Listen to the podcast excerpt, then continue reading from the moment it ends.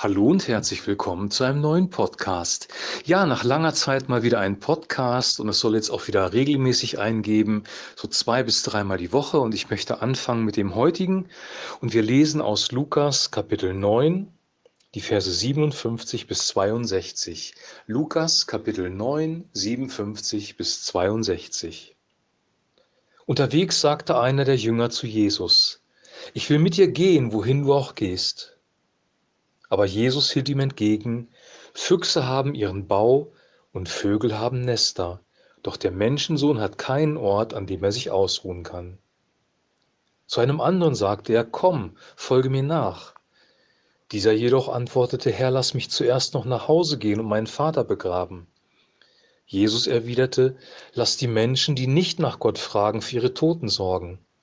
Deine Aufgabe ist es, hinzugehen und das Kommen des Reiches Gottes zu verkündigen.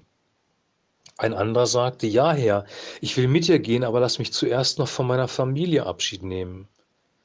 Doch Jesus sagte, wer eine Hand an den Flug legt und dann zurückschaut, ist nicht geeignet für das Reich Gottes.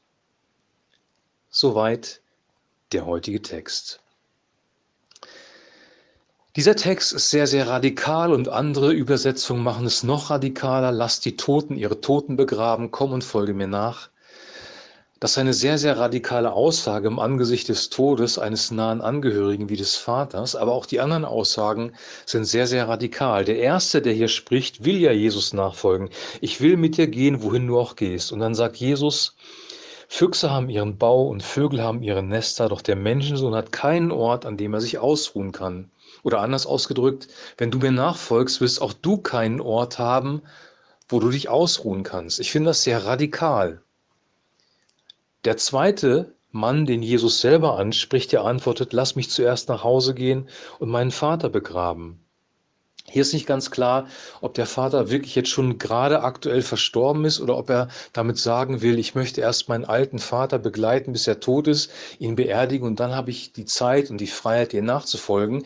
Das ist nicht ganz klar, aber beides wäre trotzdem eine sehr radikale Aussage.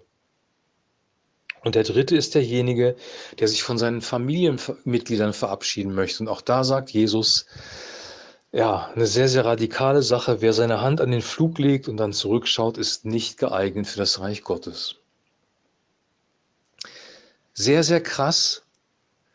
Und die Frage ist, würden wir nicht vielleicht sogar lieblos sagen? Fragezeichen. Ich glaube nicht, dass es lieblos war, weil Jesus war nicht lieblos. Aber hier in dieser Abfolge dieser Aussagen fällt etwas auf. Die erste Aussage dreht sich darum, wo ist unsere Sicherheit? Wo haben wir unser Zuhause?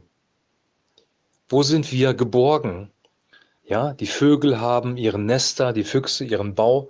Wo sind wir geborgen? Jesus sagt, wenn du mir nachfolgst, hast du keine Geborgenheit, kein Zuhause auf dieser Erde. Die Bibel beschreibt uns als Wanderer, als Pilger durch eine dunkle, finstere Welt, die von der Sünde geprägt ist. Unser eigentliches Zuhause ist in den Himmeln. Und das wiederum gibt dem, anderen ein, gibt dem Ganzen einen anderen Geschmack. Wir müssen uns darüber im Klaren sein, wir haben hier kein Zuhause. Lass die Toten ihre Toten begraben. Worauf sollen wir den Fokus legen? Familie. Und jetzt gehe ich, fasse ich diese beiden Aussagen mal zusammen. Die Beerdigung des Vaters und das Abschiednehmen von der Familie. Wenn wir jetzt zum Beispiel in die orientalische Welt sehen, in eine Region, wo eine andere Religion herrscht, wenn sich da Menschen zum christlichen Glauben bekehren, wenn sie von Jesus berührt werden, sich entscheiden, ihm nachzufolgen, dann werden sie von der eigenen Familie sehr, sehr oft verfolgt und ausgestoßen. Sie verlieren ihren Arbeitsplatz, sie verlieren ihr Zuhause also auch die Geborgenheit des Zuhauses und sie verlieren ihre Familie und sie werden vielleicht sogar noch verfolgt, ja, physisch angegriffen oder sogar getötet. Sie zahlen einen sehr, sehr hohen Preis, den wir hier in der westlichen Welt nicht bezahlen müssen. Aber es wird klar, dass es etwas kostet, Christus nachzufolgen.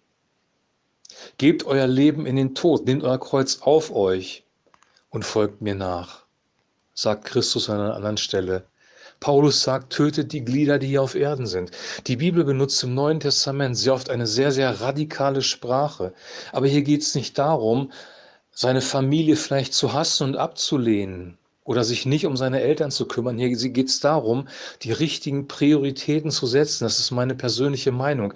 Wenn wir Jesus Christus nachfolgen, wenn wir uns entscheiden, Christ zu werden, dann ist es wichtig, die richtigen Prioritäten zu setzen.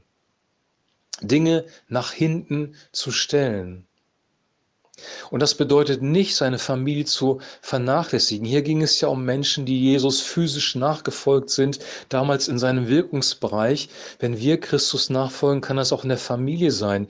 Denn der Apostel Paulus sagt, wer seiner Familie nicht dienen kann, vernünftig vorstehen kann, wie will er sich um das Reich Gottes kümmern? Also das Kümmern um die Familie ist schon wichtig. Die Familie hat einen hohen Stellenwert. Aber an allererster Stelle kommt das Reich Gottes. Gott der Vater, Jesus Christus der Sohn, der Heilige Geist, der uns leitet, das muss die höchste Priorität in unserem Leben haben. Und ich glaube, wenn wir Jesus nachfolgen, wenn der Geist Gottes durch uns wirken darf und wenn wir erfüllt sind mit dem Heiligen Geist, haben wir genug Kraft und Ressourcen, uns auch um unsere Familie zu kümmern, uns auch um unser Umfeld zu kümmern, Freunde, Verwandte, Bekannte, Arbeitskollegen. Das fließt dann von uns automatisch raus. Wenn wir aber Menschen und Umstände und unser gemütliches Zuhause zu unserer Priorität machen, wird unser Verstand immer darauf fokussiert sein und wir werden unter Stress kommen, weil wir immer Menschen dienen werden und nicht Gott. Menschenabhängigkeit, Menschenfurcht, Menschen zu dienen, um Anerkennung zu bekommen, um vielleicht gut angesehen zu sein, wird in unser Leben Stress hineinbringen. Und diese Radikalität, die Jesus hier an den Tag legt, setzt uns eigentlich frei, ihm wirklich dienen zu können. Und nebenbei fließt das, was wir haben, natürlich auch zu unserer Familie. Ich finde ein, eine sehr interessante Aussage, die ich mal von einem Prediger gehört habe, ähm, wirklich passend in diesem Zusammenhang. Der wurde mal gefragt, was sind deine höchsten und ersten Prioritäten?